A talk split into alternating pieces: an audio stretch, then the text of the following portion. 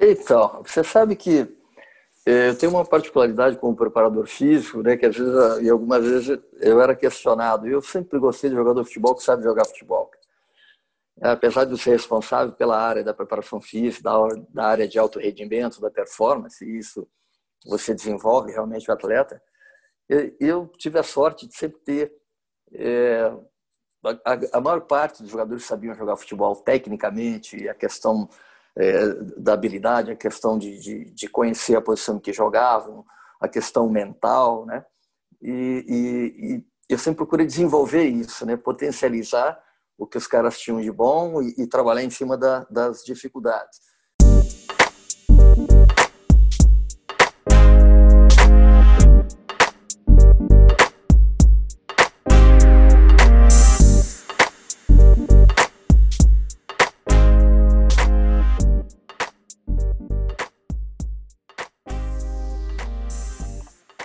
Fala galera, sejam todos bem-vindos a mais um Andarilhos da Bola, mais um episódio para vocês.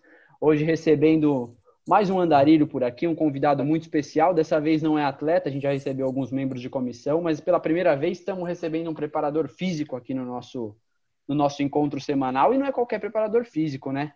Simplesmente Carlinhos Neves, aí reconhecidamente várias vezes melhor, eleito o melhor preparador físico do Brasil, uma referência quando o assunto é preparação física no futebol. Um prazer imenso estar recebendo ele. Estou feliz demais de estar podendo ter essa oportunidade de bater esse papo. E antes de falar com ele, eu vou dar um alô para o meu parceiro João, antes de apresentar o Carlinhos. Fala aí, João, como é que você está, meu? Tudo bem? Fala, galera. Primeiro, tradicionalmente, um bom dia, boa tarde, boa noite, boa madrugada para quem nos escuta. É, bom, o Fernandinho acho que já falou tudo aí para a gente. É um prazerzaço estar recebendo o Carlinhos aqui. Até mandar um abraço também para o meu querido amigo Roger, que já foi convidado aqui nosso, que dá uma força para a gente poder contar com o Carlinhos aqui. Estamos extremamente felizes, vai ser um, um bate-papo muito rico, com toda certeza. Vou passar a bola aí pro, pro craque da rodada, pro Carlinhos, só dar um oi. E aí a gente começa esse bate-papo, que tem muita coisa boa pela frente vindo aí. Tudo bem, Carlinhos? Tudo bem, João? Um grande abraço. O Fernando também, a todos aqueles que nos assistem, né?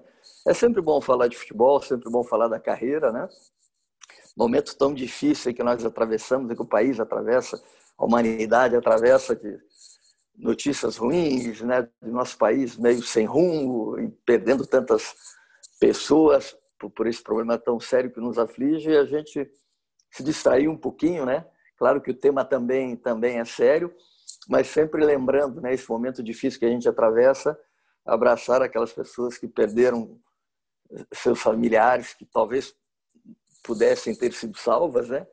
E, mas, enfim, o nosso, o nosso papo aqui é, é, é, é futebol, é, é sobre tudo que a gente viveu até agora e talvez o que a gente vai viver na frente ainda. E me agrada sempre esse tipo de conversa. Mas é isso aí, Carlinhos. O recado está dado e tem muito a ver com o que a gente sempre aborda aqui, porque um dos nossos mantras aqui do Andarilhos é que o futebol ele não está a parte da sociedade, né?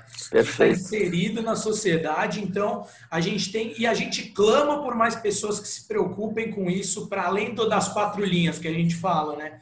Então, mas é isso aí. Mas vamos falar, vamos ter tempo para tocar nesses assuntos mais delicados. Vamos que vamos.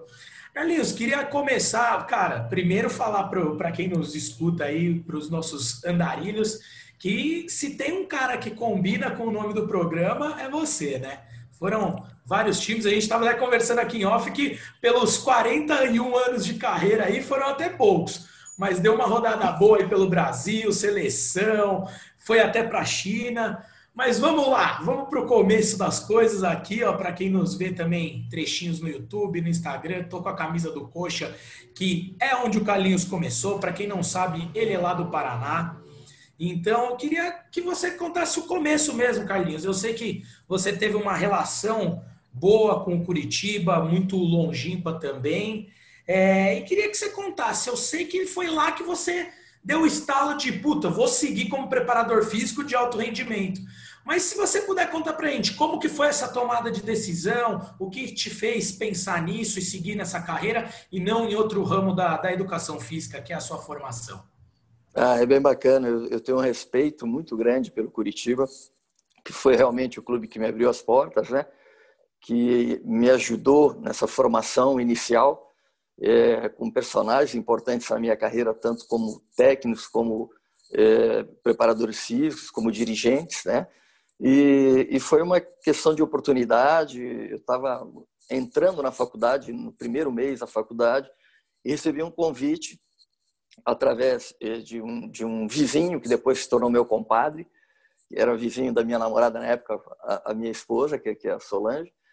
E ele me via jogar futebol, gostava. Pô, você não quer treinar no Curitiba, esse tipo de coisa? Eu falei, poxa, os Nir, o nome dele, os Nir Manioto. Falei, não, não, não é minha praia, já estou na universidade e tal. E ele trabalhava numa empresa chamava Móveis Simo, que atendia o Curitiba. E um dia, para minha surpresa, ele chegou: ó, tem um estágio agendado para você lá. Vai lá, procura as pessoas tal. Para mim foi um choque, né? Porque eu estava ainda no primeiro mês, apesar de eu gostar de futebol, de jogar futebol, o meu conhecimento era muito básico, muito era quase que nada. Mas eu fui, cheio de entusiasmo, muito jovem, né? Com 19 anos. E, e aí já começou uma série de surpresas bacanas, né?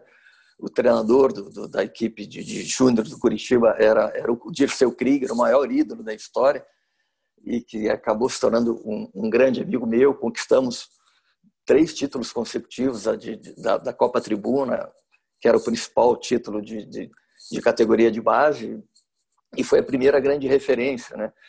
E, e outra grande questão foi que, desde é, o, o primeiro ano na faculdade, eu já estava fazendo esse estágio no Curitiba, já era o preparador físico da base do Curitiba, acompanhando a equipe profissional. E, e no meu último ano, quando eu me formava, é, o principal preparador físico é, da, da, época era o Gilberto Tim, é, um dos principais treinadores do Brasil, hoje ainda referência para muitos era o Enio Andrade, foram contratados é, pelo Curitiba para o segundo semestre. E, e aquilo para mim foi uma coisa que caiu do céu, porque o Tim já era uma referência, eu já procurava contato com ele, procurava saber a, a, a, forma como ele trabalhava, a sua metodologia, e de repente eles estão ali no meu clube, né, nos tornamos amigos, eu trabalhava na base e, acabei virando uma espécie de auxiliar deles, porque na época as comissões eram, eram muito enxutas, né? Foi um aprendizado já muito legal, o Curitiba foi campeão naquele ano estadual, e eles retornaram a Porto Alegre para assumir o Inter. E eu, formado, já fui convidado por eles para participar da pré-temporada do Inter, também como um complemento de estágio. Né? Aquele time do Inter, Falcão, Caçapava, enfim, é, Batista, né? uma equipe incrível. Né? Então, já foi uma base muito boa, uma base é, que sustentada, né? também com uma questão científica, porque já tinha ali um, um grande nome, um treinador, um preparador físico de, de, de seleção, né? Então, eu sou muito grato ao Curitiba por, por esse início, né, por ter me dado toda essa sustentação. Não tinha nem como fugir, né, de ser, pô, ele Andrade, Dirceu, é brincadeira. Aí já estava apadrinhado bem demais. Mas manda daí, Fernandinho. Não, legal de, de ouvir você falar que você ah, jogava bola até e tinha o primeiro convite do seu vizinho foi, oh, não quer ir jogar lá no Curitiba, você já falou, pô, tenho, tenho, acho que minha praia é outra, mas jogava bem ou, ou Carlinhos? Não, não? Jogo, eu, jogo bem até hoje, eu jogo futebol, adoro jogar futebol. É, bacana. É, anteriormente a, a, a pandemia, né, que, que eu estou esse ano aqui em Curitiba, que não, não ficava aqui há muitos anos, é, jogar duas vezes por semana, na terça-feira e aos sábados, né? E gosto, acho um esporte fantástico. Claro que adoro depois a resenha, né? o bate-papo depois do jogo, aquela, aquela, aquela gozação, né? E, e a minha vida toda, né? Joguei nos clubes onde eu trabalho no São Paulo, nas vezes anteriores, quando o Levi era o treinador, depois uma outra época com o Cuca, não essa, a gente jogou muito futebol por lá em Belo Horizonte, no Galo, a gente jogava semanalmente, né? É, é prazer, perder, às vezes, né? jogar, jogar com o Éder Aleixo, imagine, cara. né? Jogar com Marcelo Oliveira, com esses caras que jogaram de verdade, e você tá ali, né? E ainda é um universo que eu faço parte, tenho muitos amigos aqui em Curitiba de diferentes grupos que jogam futebol. E Curitiba também tem muita gente do futebol que está por aqui, né? O Cuca mesmo, quando não está trabalhando, o Levir agora, o, o Cleucir Santos Tico, que, que é o assistente do, do Marcelo Oliveira, o Leomir, o assistente do Abel Braga, que também é daqui, né? Enfim, o saudoso Caio Júnior, que já se foi, também era um grande companheiro de pelada, e jogadores né, que moram aqui, como Alex, Ricardinho, Edinho Baiano. De vez em quando a gente se cruza por aí e eu ganho deles, viu? Tá ruim o nível da pelada aí, Carlinhos, pelo amor de Deus. Mas eu acho que o que você falou é essencial para quem trabalha com futebol. É o futebol, apesar de que, como a gente falou, está inserido na sociedade, é um meio como outros, mas ele tem a particularidade que para você trabalhar com ele, você tem que gostar da essência do jogo, né? Do dele em si mesmo, do jogo do futebol mesmo, dele jogado. Você tem que estar tá por dentro, tá querendo é, apreciar aquilo, né? É, mas, Carlinhos, eu queria entender de você qual foi a importância do acadêmico tá para você no seu começo. Abordou bem, você abordou muito bem. Eu acho que o futebol, além desse lado do desenvolvimento social, tem um lado do lá como, como base também, né? Como, é, você respeitar as regras, né? É, coincidentemente, desse, é, há quase dois anos já, é, eu sou embaixador de um, de um projeto muito interessante aqui em Curitiba, chama-se Instituto Futebol de Rua. É, eles usam o futebol como, uma ferramenta de educação, de formação. Mas o futebol lá é diferente, é, é, o fair play, é o drible, é a caneta, o chapéu vale mais do que gols. Ele é auto-arbitrado, pode jogar menino, pode jogar menina. Já tem 13 anos esse, esse projeto, né? E atende aí é, um número muito grande é, de, de, de crianças né, na, na, região onde eles estão concentrados, é, linkado também com, com a complementação da formação é, dessas crianças, né, de, com aulas sobre meio ambiente, sobre sexualidade, sobre gênero, sobre mexer em, em computadores, aulas de teatro, aulas de música, né? E o futebol não pode fugir disso. Eu também trabalhando como profissional, sempre me preocupei com isso, né? Em complementar a formação desses atletas que saem tão cedo de, de suas casas, né? E, Carlinhos, até nisso que, que você mencionou, a gente estava conversando aqui, um bate-papo também descontraído em off, mas é o que a gente vai fazer no, no ao vivo também. É, sobre, eu queria a sua opinião sobre como as pessoas tratam o futebol e as pessoas que eu digo que estão inseridas no meio que não são os jogadores, tanto dirigentes como é, integrantes de comissão técnica. Você acha que existe um amor menor assim pelo futebol essência ou é uma visão talvez um pouco enganada minha? Acho que não, mas acho que é um reflexo desse mundo que a gente vive de uma maneira geral, não é só no futebol, né? Essa indiferença, esse não olhar para o lado, não se preocupar com com o próximo, mas felizmente já, já há um movimento né, mundial, os clubes hoje começam a pensar nisso, né, começam a ver a importância de que é, para se ter criatividade, para se principalmente inovar, principalmente para improvisar, é, tem que ter leveza, tem que ter arte, né? É claro que o futebol é um produto, tem que ser tratado como um produto, mas também não se pode exagerar é, é, nesse produto. Se cuida tanto de um lado, se esquece do outro. Né? E a gente vai entrar em calendário, em gramados mal cuidados, é, em campeonatos mal elaborados, em jogos mal distribuídos durante a temporada, aquela coisa que eu, que eu, eu cobro sempre em determinados meses, agosto, setembro, ali você faz oito, dez jogos e em determinados meses você joga apenas quatro partidas, né? Isso, isso é uma questão, mas outra questão realmente é colocar pessoas né, que, que conheçam desse outro lado também, é, de forma abrangente, né, para que você não crie apenas máquinas, não crie apenas atletas é, que estejam em busca de números, de conquistas. O futebol é muito mais do que isso, né? O futebol é, é, é uma ferramenta que agrega, que ensina valores, né? E fundamentalmente deveria ser de ambiente de alegria, não de ambiente de violência, de invasão de, de centros de treinamento, de torcida esperando é, a equipe em aeroporto para pressionar, né? Mas isso, infelizmente, né, o futebol não ele não está dissociado do que acontece no país em relação à política, à economia, à segurança, à educação. Eu acho que exige muito debate, muita reflexão.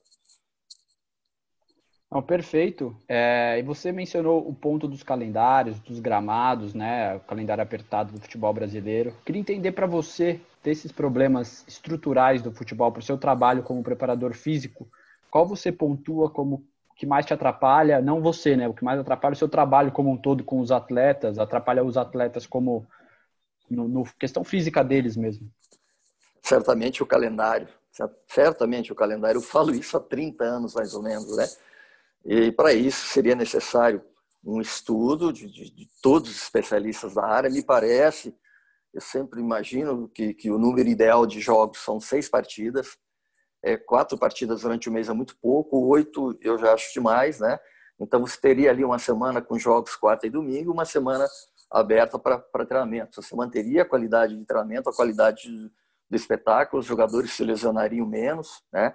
estariam menos pressionados, mentalmente mais, é, mais frescos. Para isso, pela quantidade de competições, me parece que o campeonato estadual teria que ser repensado. Jamais pensar em extinguir o campeonato estadual, né? porque emprega muita gente e porque é um celeiro de, de, de, de revelações. Né? Mas acho que teria um jeito de se enxugar essas datas, colocar os clubes principais de quatro a seis datas no máximo para decidir essa competição, né? e distribuir é, as outras competições durante o ano em que você conseguisse 60 datas. Para mim, 60 datas é, é o número mágico, mas há muito tempo a gente não consegue isso. Eu cheguei a pegar na época do Palmeiras, Parmalat, na minha passagem, uma das passagens minhas pelo Palmeiras, fizemos mais de 100 partidas é, na temporada. Vai dizer, ah, mas o Palmeiras ganhava. Ganhava porque tinha poder financeiro, porque tinha um elenco né, com dois jogadores bons por posição, e nem sempre isso é possível, né? Cada vez fica mais difícil isso, principalmente que não tem que não tem patrocinador, os clubes que dependem basicamente de arrecadação, de televisão e de venda de jogadores. Concordo essencialmente, Carlinhos. E você destacou uma coisa que é importantíssimo. Você, outras referências, a gente tinha o Tele, tinha tem o Murici, pessoas que sempre foram muito críticas Curiosamente, pessoal, estou sendo clubista aqui, né? Falando só de São Paulino, mas brincadeiras à parte, são pessoas que desde muito tempo falam e apontam esses problemas que hoje é, a grande mídia, ou enfim, as pessoas estão, não, ah, temos que mudar isso, e já é dito há muito tempo. Apanhado disso, Carlinhos, eu queria que você, como um cara que está inserido nesse meio, como a gente comentou no começo, há 40 anos, contasse um pouco é, de dirigentes que você, e não dirigentes que você trabalhou diretamente no seu clube, mas o cenário, que como você enxerga hoje? A gente melhorou um pouquinho, tá a mesma coisa que era antes, a gente já esteve melhor. É, não sei se deu para pegar a ideia, mas assim, porque a gente critica tanto, vê todo mundo criticar porque realmente está errado, mas pelo menos eu não enxergo a curto prazo uma solução tão grande com os dirigentes que a gente tem por aí. É, você, por essa experiência toda, você enxerga que a gente está um pouco melhor do que já foi? Está pior? Está igual? Como que você entende o nosso cenário atual? Nós temos muita dificuldade para encontrar o equilíbrio em todas as questões. E o futebol não, não foge disso, né? A impressão que eu tenho, às vezes, é que você, em determinados momentos, dá três passos à frente e depois dá quatro para trás, né? É, em alguns momentos, eu sinto falta é, da, da, da forma amadora no bom sentido, como o futebol era tocado anteriormente, é, e ao mesmo tempo é, com a profissionalização, que é uma evolução, evidentemente ninguém nega isso, principalmente em relação à ciência, mas acho que foi ficando também muito frio, também foi ficando uma relação muito distante e para o mundo do futebol, é, quem trabalha no futebol tem que saber lidar com o ser humano, tem que saber, você citou aí Tele, você citou Murici, eu poderia citar aqui também mais de 40 nomes que, que eu trabalhei é, durante a minha carreira. Já trabalhei com mais de 50 treinadores e, e muitos deles por três, quatro oportunidades. Né? E eu acho que isso, no aspecto diretivo, também é importante.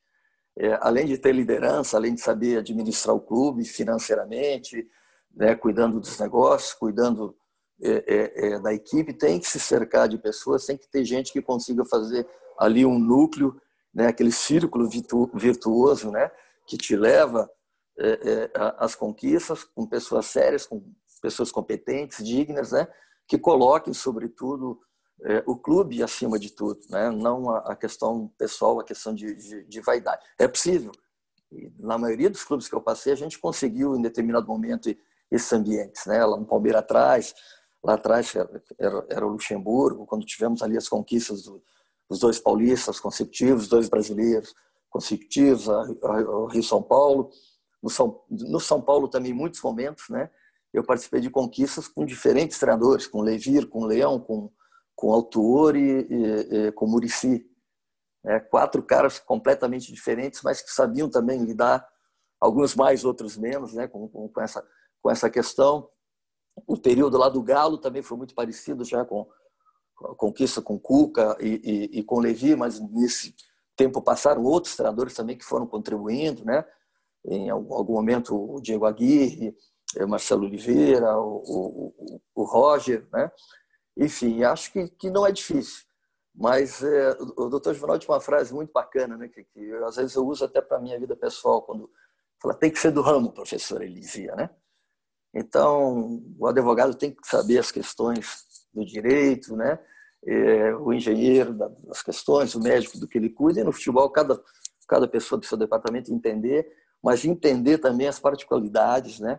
aquelas coisas que, que estão na atmosfera em torno do futebol que acabam definindo para o lado bom ou, ou para o lado ruim. Né? Me parece que nesse momento a gente não tem tanta gente assim. Né? Ficou também muito técnico, né? É, é muito aquela coisa fria em pessoal. É, por isso que eu volto à palavra inicial, né? É o equilíbrio. Equilibrar é, esses aspectos é que faz uma equipe forte e vencedora. Cara, se eu pudesse assinar embaixo de tudo, cara, com certeza assinaria. Sabe por que eu te falo isso? É porque eu vejo muita gente hoje em dia falando que a profissionalização e você tem que colocar um gestor à frente do clube e dissociar o social do, do, do futebol, como se fosse assim, um milagre, sabe? A fórmula mágica de um, de, de vitórias de um clube vencedor. E não é. A gente tem que saber que o futebol é muito mais do que isso. Então, por isso que eu. É, é e é verdade, a gente sabe que cada clube tem uma característica, cada clube tem um jeitão né? Cada clube tem uma história, tem uma filosofia. São, né? São Paulo é completamente diferente do Corinthians, que é diferente do Palmeiras, que é diferente do Santos, para pegar só o estado de São Paulo. Mas assim eles construíram a sua história, né? E eu acho que respeitar isso aí, saber lidar com isso tudo é fundamental. Aqueles dirigentes que conseguem são aqueles que passam, né? Por aquela onda vitoriosa, por aquele tempo, né? De, de, de tranquilidade, em que as coisas caminham bem. E em outras épocas, em outros momentos, as dificuldades são muito grandes. E eu acho que uma coisa que é sempre esquecida no futebol, né, que o, o, futebol, por ser uma área esportiva, sempre vence um só, né? E se você cobrar sempre a vitória unicamente como resultado do trabalho, você vai se frustrar o tempo inteiro com quem tá, tá ali, né? Você vai ter uma cobrança exagerada inevitavelmente, porque se só vence um, todos os outros, se o seu critério for esse, todos os outros não vão servir, o que não é verdade, né? É, Exatamente. E não, é, e não é só vencer, né? Você ter uma trajetória linear, é você estar tá disputando as competições, estando ali entre o quarto lugar e o primeiro, numa, numa faixa, depois o quarto até o oitavo. Isso é questão daí, já é uma é. questão de, de planejamento, né? uma, é uma questão de, de compreender eh, os processos, como que você pegou o clube, onde, onde que o clube é, é, quer chegar realmente. É, tem é, até uma frase de um dirigente de clube paulista que nem admiro muito ele, mas essa frase eu acho é, pontual dele, né? Que para você ganhar você tem que estar tá disputando sempre, então não adianta você cobrar ganhar no primeiro ano, né? O importante é você estar tá sempre ali disputando, tendo uma, uma, uma linha de trabalho. Não que ele aplique isso na prática, mas o ideal seria isso mesmo, né? Ter uma linha de trabalho. Mas na verdade, na verdade é isso, né? Quanto maior o número de competições, quanto mais vezes você participar de uma competição, mais perto você está de conquistar. Né? Se você está por 10 anos consecutivos disputando uma Copa Libertadores, você vai desenvolvendo, você vai exercitando. Né? Exatamente, que tem as suas, as suas particularidades. Né? Exatamente. Né? É, nos campeonatos estaduais já essa regra já não funciona, que são os mesmos que chegam quase que sempre, né? principalmente em, em alguns estados. E, e, você fazer isso realmente é uma arte, né? É, tem, tem uma química nisso. Você tem que, ao mesmo tempo que você tem que manter o elenco, você tem que ir rodando o elenco, substituindo algumas peças que já não têm rendimento, que já passaram da idade, outros por questão de necessidade de mercado, que o clube precisa faturar. Saber fazer isso, né? saber lidar com isso tudo realmente é uma arte. Ótimo. É, Carlinhos, você mencionou esse ponto que para mim eu vou querer abordar com você sobre a idade, jogadores, que a gente viu que é, é uma coisa que vem mudando bastante no futebol. Vou querer abordar isso com você, mas vou deixar para abordar no nosso segundo bloco, que a gente precisa rodar nossa vinhetinha aqui. Vamos rodar nossa vinheta e aí 30 segundos a gente volta aqui nesse papo e, com o Carlinhos, que tá bom demais. E até porque a gente, a gente parou no Curitiba, tem mais uns 12 clubes. Nossa, tem clube demais ainda para falar.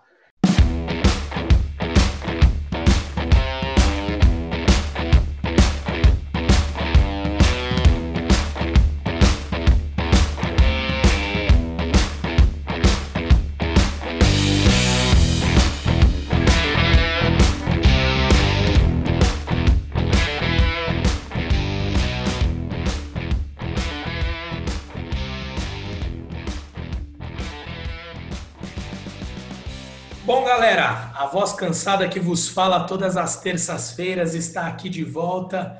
Mais um bloco com Carlinhos Neves. É, puto, tô encantado aqui com, com o bate-papo até o momento. É, eu que mencionei aqui para ele, ele que é um ídolo mesmo para mim. Eu que cresci, São Paulino que sou, eu que cresci com o São Paulo vitorioso e muito é, com o trabalho dele também. Então está sendo muito, muito prazeroso para a gente conversar com, com o Carlinhos, que traz tanta lucidez no meio dessa, dessa escuridão que é o nosso futebol brasileiro hoje em dia. É, vamos, vamos caminhando aí para para frente da tua carreira, porque como você disse, a gente parou no Curitiba para falar do, do resto do, do que importa no futebol, mas vamos também permeando sua carreira junto com esses assuntos importantes, fazendo uma mescla, porque é isso que a gente quer, um bate-papo descontraído, como a gente tivesse sentado na roda na casa de alguém, tranquilo, e é isso que a gente quer levar para os nossos ouvintes. Galera, você mencionou o Palmeiras, a Parmalat, com um time, né, assim, de dar inveja a qualquer torcedor de outros clubes aqui. Falamos com propriedade, porque não temos palmeirenses na, no Andarilhos, mas, mas não tem como negar que era um timaço, só craques. É a seleção, né? Quase. Exato. Era uma seleção com vestindo, vestindo verde, né? É, mas, eu queria que, que você abordasse uma coisa meio clássica, meio chavão, mas assim, no meio de tantos craques, que com a bola decidiam. Como que você faz para a rapaziada também focar no físico, né? Que era, que era o teu trabalho. Imagino que você ficava lá na orelha do, dos caras o tempo inteiro. Então eu queria que você tratasse por cima aí como é que era essa relação com, essa, com, essa, com esse esquadrão. E se, se a galera. Eu imagino que você não deva ter tido problemas com eles, mas como que era essa questão? Como que eram os puxões de orelha lá na época? Então, você sabe que eu tenho uma particularidade como preparador físico, né, que às vezes, e algumas vezes eu era questionado. Eu sempre gostei de jogador de futebol que sabe jogar futebol. Apesar de eu ser responsável pela área da preparação física, da área de alto rendimento, da performance, isso você desenvolve realmente o atleta, eu tive a sorte de sempre ter. É, a, a maior parte dos jogadores sabiam jogar futebol tecnicamente, a questão é, da habilidade, a questão de, de, de, conhecer a posição que jogavam, a questão mental, né? E, e, e, eu sempre procurei desenvolver isso, né? Potencializar o que os caras tinham de bom e, e trabalhar em cima da, das dificuldades. E o, o, o, método que eu sempre busquei, né? Lá no início da carreira, a gente copiava muito questões do atletismo, né? Então cometiam-se muitos erros de planejamento de treinamento, de, de, de tanto no microciclo como no macrociclo, como também na distribuição dos treinos, na carga, que hoje isso sim é um aspecto científico que, que evoluiu muito, né? E, mas sempre procurei desenvolver eh, a, a, a, parte física junto com a parte técnica, junto com a repetição dos movimentos, né? principalmente é, é, em relação aos fundamentos, ao passe, é, ao cruzamento, ao drible, né? É uma questão que depois, é, é, que eu fui conviver com o Tele um pouquinho lá no Palmeiras, nós trabalhamos por muito pouco tempo e depois conversando muitas vezes com o Murici, que ele era muito exigente nessa, nessa repetição, então eu sempre procurei estruturar os treinos de uma forma e que isso tudo tivesse envolvido. Né? Então os jogadores tinham, claro, a parte estrutural é, da, da, força, da explosão, da, da, da velocidade, mas também tinha esse desenvolvimento, né? uma, uma procura, já uma busca, que hoje já é o que se chama de moderno, né?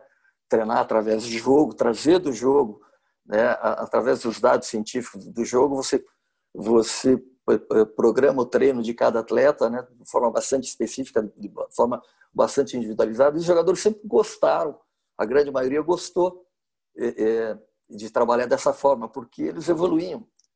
Eles sentiam que eles tinham capacidade de suportar o jogo, de atender as demandas do jogo, principalmente com, com, com velocidade, com explosão, tá? com as tomadas de decisões também, que são muitas é, é, durante uma partida, e os jogadores realmente curtiam. Né? Claro que sempre tinha alguns que fugiam da média, que fugiam da curva, mas aí uma boa conversa realmente, muito dificilmente, muito raramente era necessário um esporro. Claro que eles também é, alguma subida de tom, né? Mas comparando com a maior parte dos jogadores, e isso é uma das questões de que, que eu tenho muita satisfação hoje, né? Onde quer que eu vá, onde quer que eu encontre os atletas. No final do ano passado teve um encontro muito legal aí no São Paulo, né? O jogo dos Legends, né? Que foi a equipe base, foi a equipe campeã mundial de de 2005, mais alguns jogadores que participaram dos campeonatos brasileiros, né? Então aquilo ali é um encontro tão legal que veio o time inteiro, né? Sempre alguém lembrando, pô, você me falou isso, e funcionava, pô, a minha autoestima era legal, né? eu me lembrava durante o jogo alguma coisa que você me falava, né? e, e aquilo ali, estou falando de um clube, né? mas eu encontro muita gente ainda desse time do Palmeiras que, que, que você falou recentemente, o pessoal do Galo, e aqui, pessoal do Atlético lá, Paranaense, lá de trás, né, de 82, 83, o Paraná Clube, do Pinheiros, do Grêmio, de Porto Alegre, ainda falo com alguns jogadores lá do Grêmio, né? Então, isso demonstra que realmente a gente conseguiu um jeito de fazer, né? que além de, de ele ser eficiente, dele ser é, é, pré-requisito né? para que a equipe tivesse o rendimento que a gente precisava nas partidas, né? os jogadores tinham prazer de, de fazer. Né? Então, o que a gente começou falando sobre isso. Né? Então, isso é muito legal e é uma coisa que a gente conversa muito quando se encontra, né? Claro, tiveram aí alguns jogadores, a questão do sobrepeso, aqueles jogadores com os cuidados né, que não, não eram os ideais fora do clube, mas mesmo com esses atletas, quando eles compreenderam, entenderam a importância, eles entraram no caminho, ou aqueles que optaram por não seguir esse caminho, evidentemente ficaram ao longo do caminho. Ô, Carlinhos, eu acho que o mais legal de conversar com você é o fato de você ser um cara que está desde muito tempo, você comentou com 19 anos no Curitiba, há muito tempo já no futebol, você presenciou diversas mudanças na forma como o futebol acontece, tanto na parte diretiva, quanto na parte de preparação física, preparação mental dos atletas, como, como o jogo mudou nesses tempos. Eu queria que você me dissesse assim, na, na questão da, da, preparação física, né? A gente sabe que hoje os atletas jogam com GPS, né? Recebendo dados o tempo inteiro. O que você é, acha que mudou essencialmente no seu trabalho? É, tá mais fácil trabalhar hoje com o tanto de informação que você recebe ou tá mais difícil porque com o tanto de informação você é mais cobrado por isso? Olha, você tem essa pergunta é muito boa. Eu tenho falado muito sobre ela. São 40 anos, são quatro décadas, né? Então coisas que não existiam, que são fundamentais, como as que você colocou, coisas que foram deixadas de lado e retornaram, né? em todos os sentidos, não só na preparação, na preparação física. O que hoje é muito importante, o que principalmente é o que me encanta ainda é a questão da ciência, né? É a questão hoje de você ter ali todos os dados em tempo real nos treinamentos e nas partidas, né? Então isso aí você diminui exponencialmente a sua margem de erro, né? Qualquer profissional que tenha esses dados em mãos, que tenha uma equipe é, muito bem coordenada, muito bem estruturada, é, é, essa equipe vai render. É, como nós falamos, não se sabe se ela vai ganhar os títulos, mas ela vai estar disponível a maior parte do tempo é, para o técnico, né? ela vai conseguir passar pela temporada toda de forma homogênea, rendendo é, é, e, e, fundamentalmente é, jogando em alto nível, que é o que, que, é o que a gente busca. E a quantidade de informação é realmente muito grande, por isso que você tem que ter equipe, você tem que ter coordenação, você tem que ter acima de tudo, um entrosamento muito grande entre esses profissionais, né? para que você possa filtrar essas informações. É, estou falando não só da preparação física, temos informações da parte física, da parte técnica, o scout, os jogos né, dos adversários. Muitas vezes isso é, há uma ansiedade muito grande, você quer abordar tudo, acaba atrapalhando realmente. É, aí entra, sim, a experiência e entra o bom senso e entra o treinador, que é a principal figura nisso tudo, de saber liderar isso tudo, coordenar isso tudo, né? E fazer com que esses dados se tornem uma ferramenta poderosa, não uma armadilha, né? Que, que de repente você começa a dar valor para coisas não tão importantes. Além, o, essa quantidade de informação, elas têm que ser interpretadas, os números têm que ser analisados. Hoje há muita discussão sobre se a posse de bola é importante ou não é importante, né? Sobre quantas é, finalizações você tem que fazer para chegar a um gol. E aí entra muita coisa, muita coisa da competência, da qualidade, da personalidade, né? Do atleta conhecer a, a, a posição. Mas realmente isso é o mundo dos sonhos para qualquer é, preparador físico, porque hoje realmente está tudo ali, é só você saber lidar com isso. O, acho que o, o, grande problema, Carlinhos, é que a gente vive num mundo, como você mesmo mencionou, que a gente vê líderes aí políticos, líderes de clubes, é, negando a ciência, né? Então, esse acho que é o grande problema. A gente tem a ciência não, mas tem cara que prefere seguir pelo caminho da negação. É, mas nessa, nessa linha do, do que a gente está conversando, o, uma coisa muito dita hoje em dia, né? Que o futebol está mais intenso. Acho que a palavra da moda é intensidade. Como é, se... E já diga, até já incomoda. Até já enche o saco um pouco. É, não, então.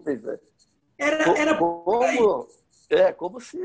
É bom, também aí a questão de nomenclatura, né? O contra-ataque virou transição, o primeiro terço, segundo terço, é, é, beirada, é uma série de coisas para dizer a mesma coisa, né? Sim. Por isso que eu falo da importância do conhecimento prático, do saber, do conhecimento científico e você misturar isso tudo, né? O que você fala em intensidade realmente é jogar no ritmo alto, né? É, não, e a minha pergunta era justamente nesse, nessa linha, porque o, o que eu ia falar é, a, se, se ouve muito falar em intensidade hoje em dia, como se no passado os jogadores andassem em campo, não marcassem pressão. Isso aí vai, varia de cada técnico, do jeito que cada um gosta de jogar, enfim pratica. O que eu queria que, que você, você até deu uma roubadinha aí na pergunta, era isso. Falasse um pouco sobre é, como essa intensidade era tratada antes. Não, não só pelo nome, né? Mas, assim, é, o que você acha que efetivamente mudou? Formulando melhor a pergunta, nessa, ah, nessa questão. Ela é perfeita também essa questão. Mudou porque os atletas hoje percorrem uma distância muito maior do que percorriam é, em outras épocas, mais importante do que essa distância percorrida, vamos pegar o número aqui, 12 quilômetros, né? Então, em determinado momento, lá atrás, isso, ah, o time corre 12 quilômetros, então vamos pegar os jogadores, vamos largar aí numa praia, vamos largar num parque e eles vão correr 12 quilômetros. Claro que eles treinavam, treinavam resistência, que existem formas muito mais inteligentes de você treinar a parte aeróbica. Né? Hoje a gente o que é importante nessa questão da ciência? Você sabe de que forma essa distância é percorrida, quantos sprints, em que distância esses sprints acontecem, em que distâncias elas são mais repetidas, é, é, a velocidade atingida, que isso sim é um absurdo, né? Se atinge, tem gente que chega hoje a quase 30 km por hora. É, há tempos atrás, claro que os jogadores não chegavam nem, nem perto disso. Então, isso, que é quando se fala em intensidade, é isso. Agora, isso tem a ver com o jogo também, a forma, o modelo de jogo que a equipe pratica, o adversário às vezes não permite. Né? Então, é, é, essa química que eu chamo de você mexer com isso tudo, que é a graça do futebol atual, que alguns treinadores já perceberam, que não é tanto querer se imitar o tic-tac lá do Guardiola, a posse de bola, o, o, jogo de posição, como você fala hoje, né? Importante é você ter alternativas, duas, três alternativas, e resolver aquelas questões que se apresentam durante a partida. Se você quer, principalmente, ganhar a partida, se outra equipe está se defendendo muito bem. Né? E é, em determinados momentos, eu acho que isso também está tirando um pouquinho né, da, da liberdade do jogador. Eu, eu, eu, em alguns momentos eu falava no ouvido de um outro jogador, falou, oh, você está jogando muito legal, está jogando muito bem para a equipe, mas vai lá e reserva dois, três minutinhos para você, né? Para ver se através de um drible, de uma jogada individual, de, uma, de uma assistência, o, o, o jogo seria resolvido. Então as questões são, estão aí hoje, né? É, é, cada, cada país pratica um, um, tipo de futebol. Hoje a gente elogia e gosta muito do jogo praticado na, na Inglaterra, quando em determinado momento a moda era o futebol espanhol, em outro momento foi o futebol francês, o futebol alemão recentemente, né? É, mas eu acho que a gente não pode fugir da nossa essência, né? E Carlinhos, é... só, só um pode falar, pode falar. Você acha que por. Eu imagino que sim, mas posso estar redondamente enganado, então é a palavra do especialista aqui. Você acha que por essa melhora é, na, na forma de treinamento, a gente evita maior desgaste do atleta e lesões que aconteciam porque antes era treinada de uma forma talvez errada? Trabalhe-se para isso. Um, um, dos, um dos aspectos desenvolvidos na preparação física, muito interligada com a fisiologia, com a fisioterapia, né? com a nutrição, com o departamento médico, é você prevenir lesões. E hoje há é, muita metodologia, né? muita informação, é, os equipamentos evoluíram muito. Nesse aspecto, acho que houve uma, uma evolução muito grande. As lesões acontecem, principalmente, pelo calendário não, as lesões não acontecem mais por erros de treinamento, né? É você, principalmente no momento como esse, onde estamos disputando, os clubes agora começam a disputar duas, três competições ao mesmo tempo, num curto espaço de tempo. Se você não rodar o elenco, se você não. Né? Muitos clubes já estão fazendo isso, o que a gente já fazia lá atrás também. É, mas que é, é óbvio que, de uma maneira geral, os atletas hoje são muito melhor treinados. Né? O nível a estrutura muscular, o nível de, de potência, de explosão que eles atingem, é, é, como um todo, a forma de se movimentar, é, isso aí é inquestionável. Né? por outro lado, eu acho que a gente precisa voltar a, a, tentar mexer mais com, com a criatividade, com o improviso, né? com, com o drible, que é uma coisa que aos poucos a gente está deixando de lado. Nós temos é a marca, aí. É a marca do nosso futebol, né? A gente estava falando, temos... Carlinhos, inclusive ontem disso, eu com o João, é. eu falei, eu estava mencionando para o João do, até o Santos do Cuca, que você trabalhou já algumas vezes. Falei para ele assim, cara, como o Santos, talvez não seja hoje né, o melhor time brasileiro, mas como ele consegue machucar alguns adversários mais fortes que ele, simplesmente por ter dois caras como o Soteudo, e o Marinho, que, que improvisam, que que, claro, eles estão, eles estão dentro de um sistema, né? Eles estão, têm as funções táticas a cumprir, mas quando a bola chega, ele justamente ele improvisa, porque ninguém sabe que vai sair dali, nem os próprios companheiros deles. E, e isso talvez seja uma coisa que precisa. E é, e é, treinável também. Isso também é treinável, né? Evoluir a claro, capacidade de claro. desenvolver é o mental do cara, como ele vai reagir à a, a, a, a criatividade dele ali, né? Essencial então, mas ponto. olha, você, você citou talvez dois dos principais dribladores com essas características, jogarem pelo lado. Claro que eles também infiltram por dentro, tem essa capacidade de improviso muito grande. Ah, quem mais tem esse tipo de jogador? É?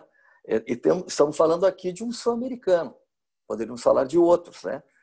É, temos jogadores com qualidade técnica, com habilidade, que são diferentes. O Everton Ribeiro tem uma capacidade de mudança de direção, o, o, o Uruguai, o Arrascaíta também, né? Você vai encontrando aí um outro jogador, o Keno lá no, no Galo agora começou a deslanchar já com outro tipo de situação, mas dessa forma como esses dois do Santos, né, que são além de dribladores, são potentes, explosivos, são muito poucos, né? Eu acho que aí sim hoje tem uma, uma é, é um, é um vácuo, né, que existe, né? E, e, e a gente não tem percebido assim tanta gente jovem surgindo com essas características. É, e o que eu acho bacana disso, de a gente abordar o Marinho especificamente, que o Marinho não é um cara novo no esporte, né? Ele está aí há um tempo rodando e ele, ele se potencializou agora, nessa, de uns uhum. três anos para cá, né? Esse, esse ano, assim, tá, tá muito estourado, mas de uns três anos para cá ele vem tendo isso. Então, o que comprova que, assim, não, não tem muito a ver com a idade, né? Se você pegar um cara que você enxergar esse complemento, incentivar ele de alguma forma no treinamento a desenvolver essa criatividade, talvez saia dali uma característica que ele ainda não apresentou, mesmo já tendo um tempo de carreira, né? É, ah, mas aí é, a gente não pode misturar a questão física, fisiológica com a questão técnica e, e de habilidade, né, esses casos específicos eles têm as duas coisas, né? Muitas vezes o cara tem o drible, mas ele não é tão explosivo, ele não é né, é, é tão fundamental né, é, nesse tipo de jogada. Mas, evidentemente, que a gente pode incentivar, e aí volto lá né, o futebol de rua, volto àquela questão né, de, de eu estava falando de um trabalho, olha bem, de, de, um instituto que trabalha com criança, né? Mas a gente pode pensar nisso, né? É, na questão do, do, de você praticar o esporte em diferentes pisos, né? Muita gente está começando a investir de novo no futebol de salão, no futsal, pela questão né, do, do espaço reduzido, da quantidade de tomada de decisões, né? E, e, e aí também entra também o desenvolvimento físico, né? Eu acho que é preciso a gente é, é importante a gente começar a pensar nisso tudo, né? resgatar algumas questões, aproveitar as que estão dando certo, aquelas que estão realmente contribuindo né, para a nossa evolução, mas também não deixar de lado, vou repetir, né, de, de da gente pensar, refletir, né, fazer uma reflexão grande sobre isso tudo. Eu, eu me identifiquei muito com esses tipos de jogador aí habilidoso, mas que não gosta de correr. Então, quem acompanha aí meu futebol. É. mas, é. O Carlinhos, uma coisa que eu estava aqui matutando quando a gente teve a oportunidade, soube que ia ter a oportunidade de falar contigo, é, e até na linha daquilo de, pô, o futebol está inserido na sociedade como em qualquer outra profissão, muitas vezes a gente acaba fazendo alguma coisa contra gosto. Né? Então, puta, não está muito convencido daquilo, vou trazer para o nosso, nosso lado. Às vezes você não está muito convencido de uma tese lá, de uma defesa, mas teu chefe fala, não, é assim mesmo e tal, não sei o quê. Eu queria saber de você se você já teve que fazer algum treinamento específico para algum atleta voltar antes da hora de alguma lesão, ou você bateu o pé para que ele não fosse a campo e mesmo assim a diretoria ou o treinador optou por colocá-lo em campo. Queria que você contasse se, contasse se você já teve alguma passagem nesse sentido. Há situações e situações, né? Você está ali sempre para para cuidar do melhor rendimento do atleta e da saúde dele como, como um todo. É, eu vou citar um exemplo é, com o Cuca, com o Galo, em Minas, e o jogador é o Guilherme, que depois esteve aqui no Atlético Paranaense, no Corinthians, Corinthians é. jogador da técnica absurdo, né? um jogador que você não sabia se ele era um, um atacante de área, se ele, se ele era um meio atacante, ele uma qualidade, um, um, um entendimento do jogo muito grande. E eu não me lembro já o ano, uma das finais do Campeonato Mineiro, nós ganhamos três campeonatos mineiros. Eu não sei qual deles, nós tínhamos uma final com, com a América, nós já tínhamos ganho ou empatado a primeira partida, e o Guilherme teve um problema muscular de, de certa relevância. Mas nós não tínhamos, na época, nenhum outro atacante para o jeito que o Cuca queria jogar.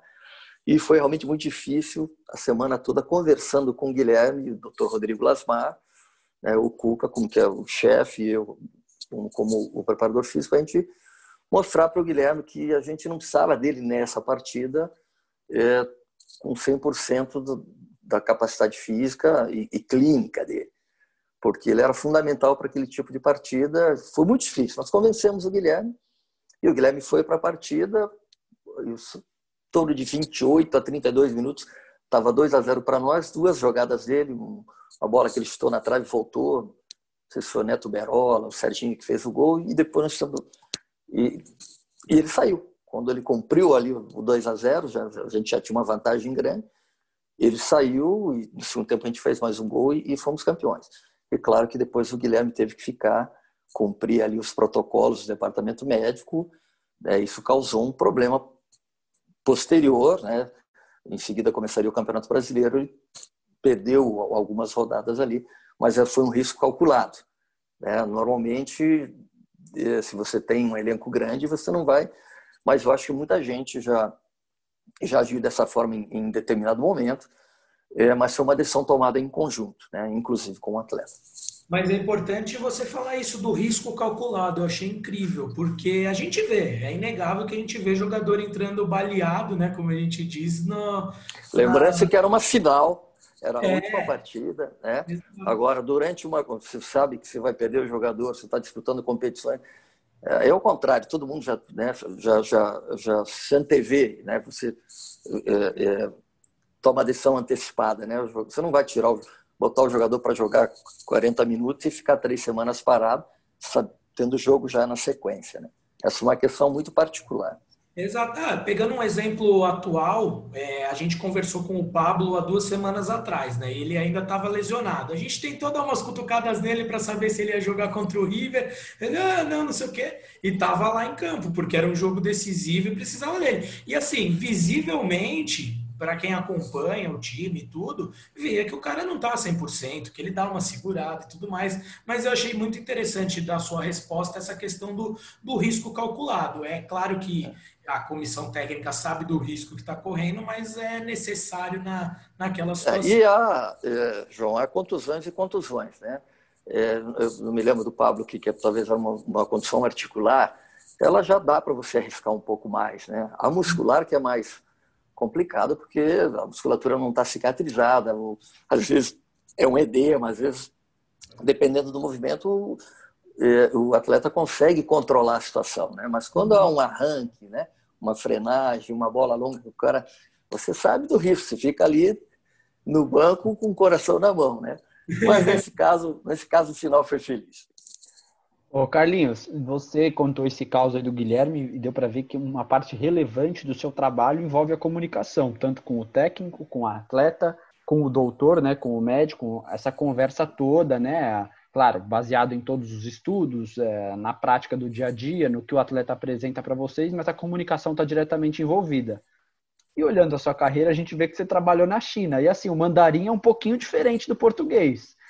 Eu sei que provavelmente tinha o tradutor lá e tal, mas e aí? você, encontrou dificuldade para transmitir exatamente o que você queria para os atletas ou numa conversa? Porque talvez o tradutor não, não, não, fosse, não falasse exatamente o que você queria? Teve algum problema nesse sentido? Como é que foi sua passagem na China?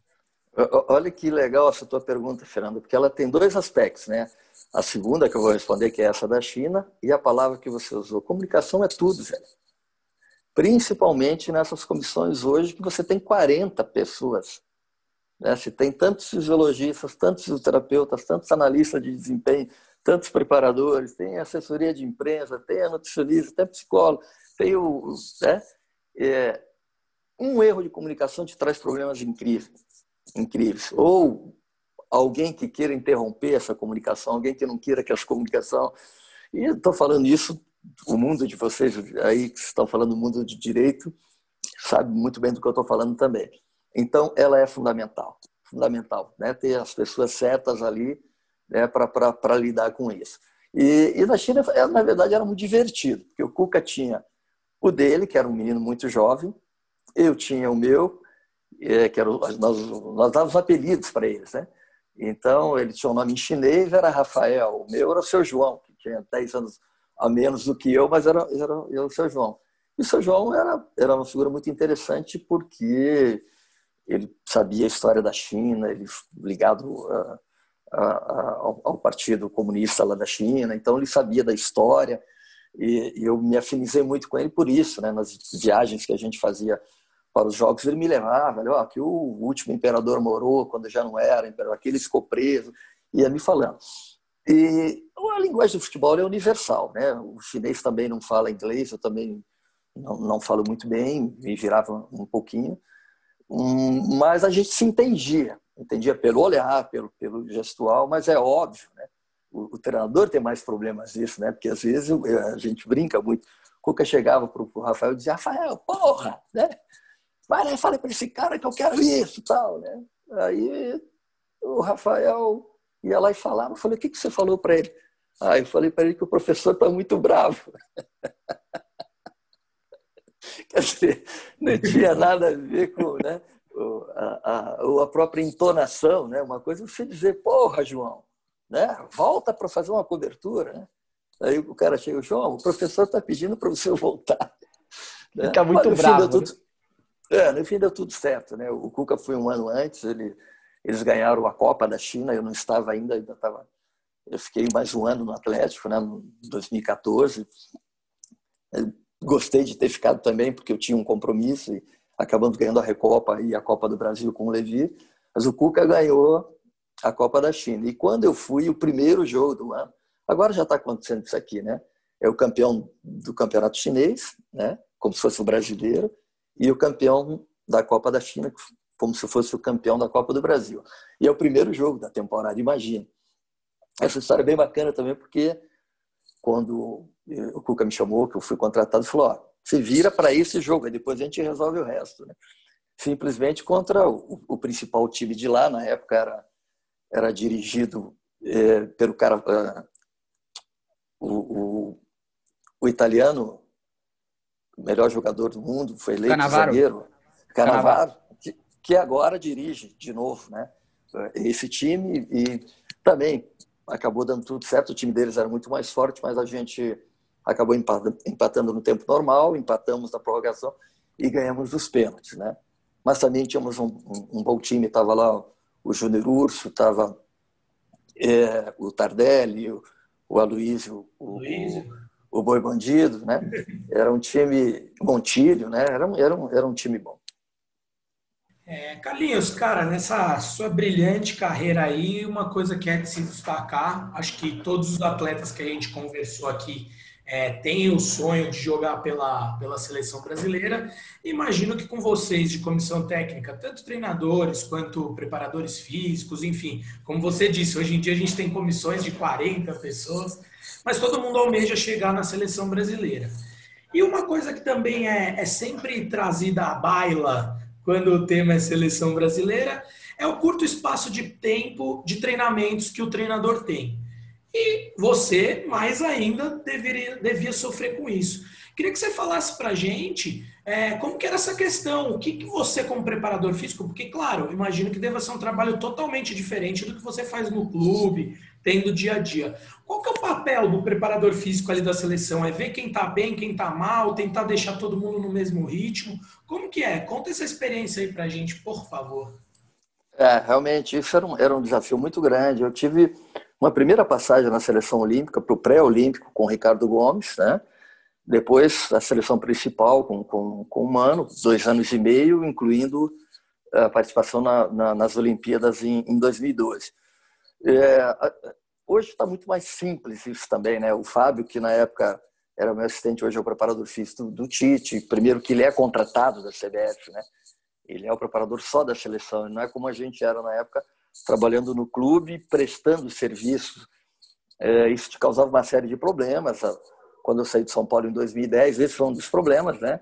A direção naquele momento não entendia que não era possível eu conciliar a, a, a seleção com São Paulo eu acabei saindo após após 10 anos e a dificuldade era a comunicação. Não tinha essa facilidade hoje, né? principalmente pelo, pela internet, pelo WhatsApp, e você ter os relatórios em tempo real. Né? Nós criamos um mecanismo na época, é, a gente entrava em contato com os atletas é, é antes da convocação e eles traziam para mim impresso, olha, né, é, os últimos 14 dias de treinamento. Mas isso era porque eles compraram a, a ideia. Até hoje eu tenho isso, né? O Kaká trazia lá do Mina, o, o de tal trazia do, do, do, outro clube e tal, e eu tinha mais ou menos uma ideia, né? E também já compreendia ali a diferença de metodologia de país para país. Na Inglaterra de um jeito, na França de outro, na, na Espanha era do outro, na Alemanha era de outro jeito, e, e realmente, é, nos jogos de, de, de, de, preparação, né, que nós, infelizmente, na, na, na, no nosso período da seleção, como o Brasil ia ser um anfitrião, não teve eliminatórias, né? Portanto, você não tinha os jogos competitivos, você tinha jogos amistosos. Mas mesmo assim, você se apresentava. O primeiro treinamento era na academia do hotel, quando os jogadores chegavam, cada um chegava no horário e você ia desenvolvendo isso. No outro dia era um jogo que o treinador preparava a equipe, você dava ia para o jogo. Né? Às vezes acontecia um bloco de dois ou três jogos, mas esse processo se repetia. Você mudava de cidade, mudava de país, então não tinha muito o que fazer. Quando tinha competição, sim, aí você tinha um tempo maior, mas aí vinham as diferenças de calendário, você ter que dar um período de descanso maior para aquele jogador que estava mais rodado, dependendo da, da minutagem que esse, esse atleta vinha, vinha competindo, né? É, hoje eu acho que é muito mais menos complexo, né? Porque o Fábio pode visitar quem quer que ele queira, pode acompanhar e hoje você tem isso é, é muito fácil você acompanhar né, o histórico de, de todo atleta é, da forma como se, se comunica hoje. Em tempo real tudo ali, né? Perfeito. Eu acho que essa, como, como a gente já falou algumas vezes, né, essa quantidade de informação, essa quantidade de dados, quando eles são bem interpretados, né, você tem uma equipe que consegue ler isso bem, tirar conclusões adequadas, você potencializa seu trabalho, né? Economiza até tempo, né? De, de ah, que você sim, gastaria sim. com os atletas, provavelmente na seleção, que você tem um tempo muito curto de contato com os atletas.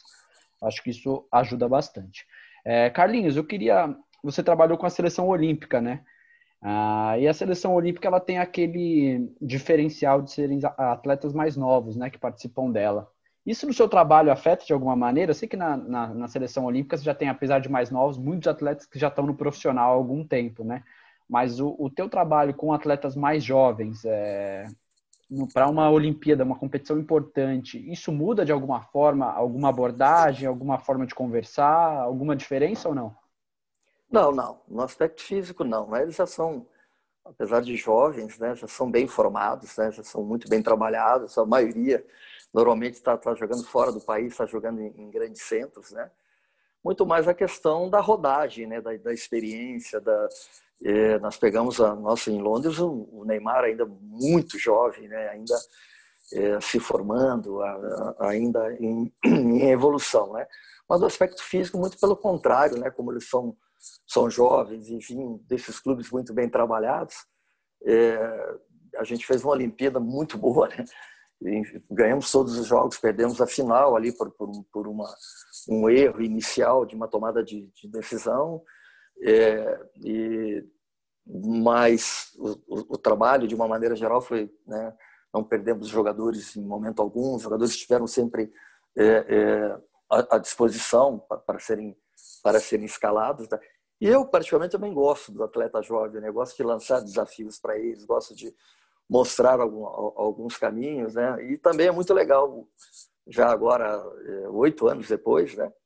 Às vezes, quando a gente se encontra, que a gente se lembra né, de algum detalhe desse período, de como, quanto eles eram meninos, né? Quanto que eles desenvolveram e quanto que a carreira deles andou. E hoje são aí, são, são jogadores brilhantes, né? É, é, país afora. Eu faço sempre um paralelo, né? É, dessa questão do, do, do prazer, né? Eu, eu, tive também muita sorte, né? é, aqui dos, dos, brasileiros que foram é, escolhidos os melhores do mundo, né? Eu tive a oportunidade de trabalhar com, com três, né? Que foi primeiro com, com, com o Rivaldo, né? Com o Kaká, né? E com o Ronaldinho já muito tempo depois aqui em Minas, né? Em 2014, né? Então é um privilégio, né? Ter também é, aprender, aprendido a observar esses jogadores, né? o que os diferenciava, né? Cada um com um jeito de jogar. Né? Kaká é diferente do Ronaldo, que é diferente é, do rival. Mas eram jogadores extremamente técnicos, né? Que sabiam tomar decisões, é, com uma personalidade enorme, né? E, e, com uma atitude mental, né? É, é, muito forte, né? Então, esses são modelos, né? Que você ia construindo ali para depois, ao trabalhar com esses jovens, em determinado momento, colocar determinada situação é, para que eles pudessem comparar e, e perceber né, é, é quantas coisas estão envolvidas para o cara chegar a, a, a ser um, um, jogador de ponta, ser um jogador considerado o melhor do mundo. Sensacional. É, ó, eu, eu, não costumo puxar muito saco dos nossos convidados, não, mas vou te falar. Se a gente tivesse uma bola de ouro para o preparador físico, talvez você tivesse ficado umas aí junto com esse pessoal. É, Carlinhos, já caminhando para o caminhando final da nossa entrevista, infelizmente, porque o papo tá bom demais, dá vontade de passar o dia inteiro aqui. É, a gente vai para o nosso bate-bola ali, jogo rápido, a gente faz uma perguntinha, você responde, coisa de duas, três perguntinhas para a gente encerrar essa, essa entrevista, esse bate-papo. Fernando me dá bronca quando eu falo que é entrevista. Esse bate-papo tão gostoso. É, e uma coisa que você pontuou em diversos momentos da, da entrevista foi seu interesse pela, pelo além do futebol, pela cultura é, em geral, pela história, pela literatura, pelo cinema. Então eu queria te perguntar uma coisa diferente. Qual foi o jogador mais é, que você teve mais identificação intelectual, talvez o mais. Não gosto de usar a palavra inteligente, mas assim, você tinha conversas profundas sobre esses diversos temas aí. Teve algum especial que te marcou? Ah, eu fiz é, muitos amigos e, e me, acabei me aproximando de, de, de, muitos deles. Né? Aqui em Curitiba mesmo tem um Alex, que é uma figura. Papo com ele é, é muito legal, o Ricardinho, né? Entre outros, o Raí, que depois se tornou meu dirigente no São Paulo, conversava muito, Rogério Ceni, a gente conversava muito, mas, mas também conversei com muita gente que não tinha esse universo, mas que era, tinha uma sabedoria como Mineiro, como, como Josué, como Fabão, né? É, e poderia citar lá atrás o Edmundo, era uma figura muito interessante para você bater papo, o Mazinho, que eu converso até hoje. Né? Eu estou para tentar levantar o número de quantos atletas eu trabalhei nesse tempo todo, né? Porque foram muitos, se considerar é, 40 anos aí com é, dá para chegar é, a, a, a, esse número. E mas, muita gente é, interessada, mais especificamente nesse, nessas outras questões de cinema, de literatura, talvez o Raí. O, o Raí, ele se destaca também nesse aspecto, né, de, de o extracampo, de falar realmente bem. Tem, já li o, o, livro dele algumas vezes, que eu tenho aqui, ele é uma característica que, que é destacada dele. O Carlinhos, queria saber, é uma pergunta que eu sempre faço que para aqui para quem joga ou para quem trabalha no futebol, porque me dá, eu fico realmente curioso da, da tua visão pessoal do nosso convidado quem é o cara dos atletas que você trabalhou que mais te impressionou tecnicamente, assim? Às vezes não, porque por, por vezes nem é aquele que é foi eleito melhor do mundo, mas algum outro que você tenha trabalhado que te impressionou muito, por, ou por, pela forma como ele entendia o jogo, ou, ou, por uma característica muito singular dele que poucos atletas tinham, ou algum atleta que te, te marcou assim nesse aspecto. Olha, eu, eu tive a sorte de ter os melhores do meu lado sempre, né? É, outro dia eu estava com uma brincadeira que talvez possa virar literatura ou virar alguma outra coisa, né? É, eu comecei falar assim, ah, 40 anos de carreira, vou tentar pegar os 40 treinadores, os 40 melhores jogadores, depois eu baixei os jogadores para 10, né? Pegar ali, né, os laterais direitos, ah, vou pegar é, o Cafu, né? Vamos pegar o Belete, vamos pegar o Daniel Alves na seleção, ou não sei o quê, pegar o Roberto Carlos lá na esquerda, Serginho e tal. Aí falei, caramba, poderia ser injusto, né? Porque foram muitos jogadores que às vezes não eram tão brilhantes, mas conheciam a posição demais, né?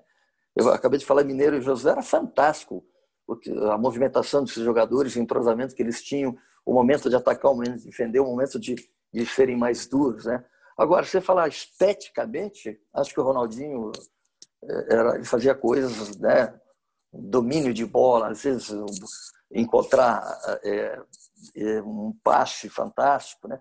Mas, pô, pelo fato de ter trabalhado em seleção e clubes de ponta, né? Tive muitos jogadores que às vezes não eram nem tão famosos, né? Mas não tem como não falar do Kaká, não é? Eu acabei de falar do Roberto Carlos, o Edmundo na época, o Evaí como, como atacante, e por aí afora, jogadores aqui do Paraná, tanto conhecidos como Adoilson, como, como o Serginho, como o Sérgio Luiz, né? e tantos outros, né? Mas se tiver que dizer um nome mesmo, assim, em questão da a magia, a, a, a, fazer coisas diferentes, era o Ronaldo. Bom, Carlinhos, acho que só, só uma coisa, acho que o Ronaldinho ele tem uma coisa que ele faz quem não gosta de jogar de futebol, gostar de futebol só de ver um vídeo dele, né? Ele, ele tem uma coisa parece que ele nasceu para futebol, né? Impressionante, cara. Ele é muito ah, diferente. Aqui, aqui só para relaxar, pegue uma hora depois aqui do programa, entra no no YouTube bota assim, Ronaldinho cruza e preparador físico faz golaço. Aí o João, que diz que é peladeira, ele vai ver a qualidade da batida na bola.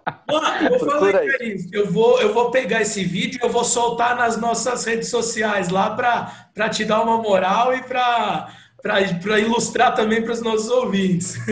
Procura lá, você vai ver. Não, pode deixar, promessa é dívida aqui. É, só um comentário retroativo aí quanto ao Raí.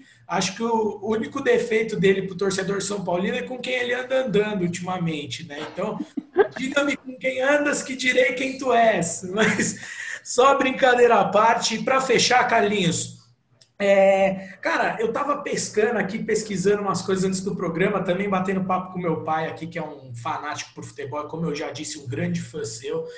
E, e uma coisa que a gente estava comentando, eu e ele, foi que em diversos momentos que você estava, principalmente no São Paulo, que a gente acompanha mais, a gente viu o técnico conversando com você, mas não era questões técnicas, era questão do jogo mesmo, porque você conhece do jogo tanto tempo ali na, na beirada do campo. Então eu queria que você, para finalizar aqui, contasse para a gente, hoje em dia, qual que é o estilo de jogo que mais te agrada? A gente falou de modificação de palavras, falou de jogo reativo, de posse de bola, mas hoje em dia tem algum jogo que, algum estilo de jogo que te agrada mais? Claro, aquele que o time ganha, aquele que te leva para as conquistas. Né? Não existe uma receita, não existe. Né? É, é, depende do elenco que você tem. Né? O que mais, posso dizer o contrário, o que mais me irrita é time com cara de nada. Porque o time, ou ele é pegador, ele marca forte, ou ele é um time de contra-ataque, ou é reativo, ou é um time técnico, ou é um time que tem um goleador que segura um goleiro. Né? É, é, o time tem que ter uma cara. Né? Então, esse é, é o que eu me agradei. E como eu trabalhei com muita gente e, e, e, acabei acontecendo muita coisa de formas diferentes, né? não existe né, uma receita, um modelo ideal. E quanto ao conversar com os treinadores, isso é uma coisa, eu sempre tive a confiança deles, né? Eu também sabia exatamente o meu momento, o momento em que eles é, me questionavam, perguntavam, pediam uma opinião eu sempre tinha alguma coisa a dizer ou simplesmente é, reforçar o que o cara pensava, que eu sabia que era importante. Pô, estou pensando em fazer isso, está com vontade? Tá, vamos lá, vamos embora que vai dar certo, né? Muitas vezes fui elogiado por alguns deles, falaram, ah, essa ideia do que eu fiz aí não foi nem ideia minha, né? Foi ideia do Carlinhos que deu uma ideia ali e tal. Mas isso, voltamos lá atrás, né? Porque a gente tinha ambiente para isso, tinha acima de tudo amizade, né? Respeito profissional e segurança né, do, do, ambiente que a gente estava. Por isso é tão legal quando eu encontro o Murici, o, Voltuori, o, o Olivira, o Ricardo Gomes, quem quer que seja o pessoal, o Otacílio Gonçalves lá atrás, né, o seu Rubens Minelli, enfim, Mano Menezes, o Roger. É, agora, nesse momento que eu estou aqui em Curitiba, eu não estou trabalhando, o Campeonato Brasileiro eu gosto, né, porque toda semana tem um time aqui, eu jogando com o Curitiba, ou com o Atlético, é, é o jantar na certa, né? Que mesmo aí agora a gente fica meio de longe ali para a gente colocar a conversa em dia. Essa semana vem o Bahia, vou estar com o Mano. Em outubro o Rogério Ceni vai estar aqui, eu encontro com ele e assim a gente vai, né? Se atualizando, matando a saudade e lembrando as grandes histórias e conquistas.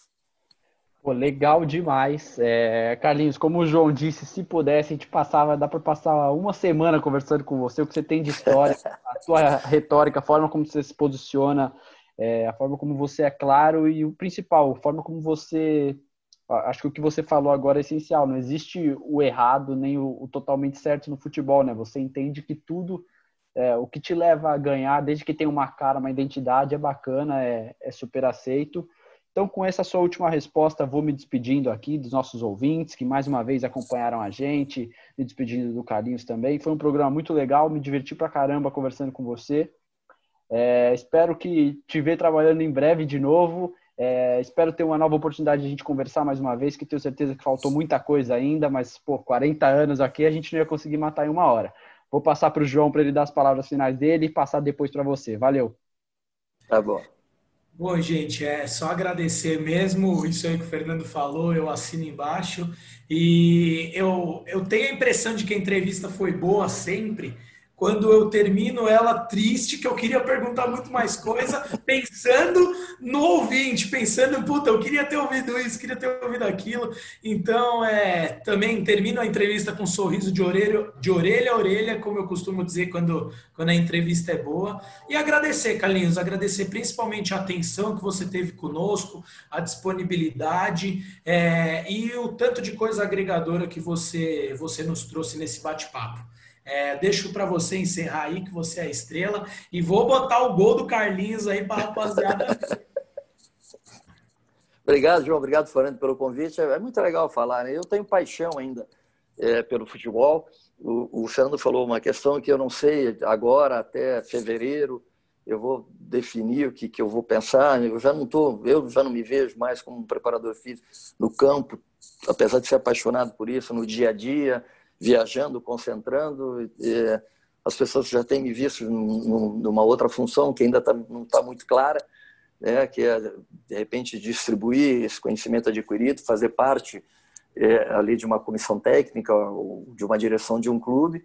Algumas coisas têm acontecido, eu começo a, a avaliar, é, tenho a impressão que, que é, talvez eu ainda vá estar no, no, mundo do futebol, né?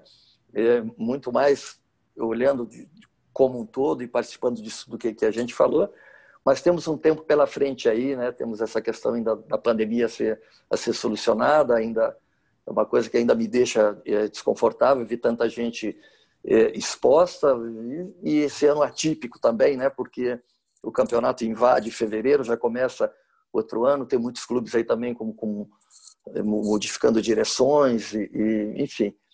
É, vamos deixar o, o barco correr e no momento certo a gente toma a melhor decisão possível. Tem um clube preto, vermelho e branco em São Paulo que vai mudar de direção em breve, que você seria muito bem-vindo, viu? O ano que vem tem 10 clubes mudando de direção, é um ano diferente, né? um ano. A gente vai avaliar tudo com, com, com, né? com, com muito cuidado, né? também para não tomar decisões erradas, decisões precipitadas, mas enquanto isso a gente vai falando de futebol aí, é sempre é um bom, né? A melhor coisa, melhor coisa do mundo é falar de futebol. Bom demais. Obrigado, é, Carlinhos. É Valeu, Tudo Carlinhos. Bom. Obrigado, Andarilhos. Aquele abraço. aqui no Andarilhos, hein? Aquele abraço. Valeu. Até mais. Um abração. Tchau, tchau. Tchau, tchau.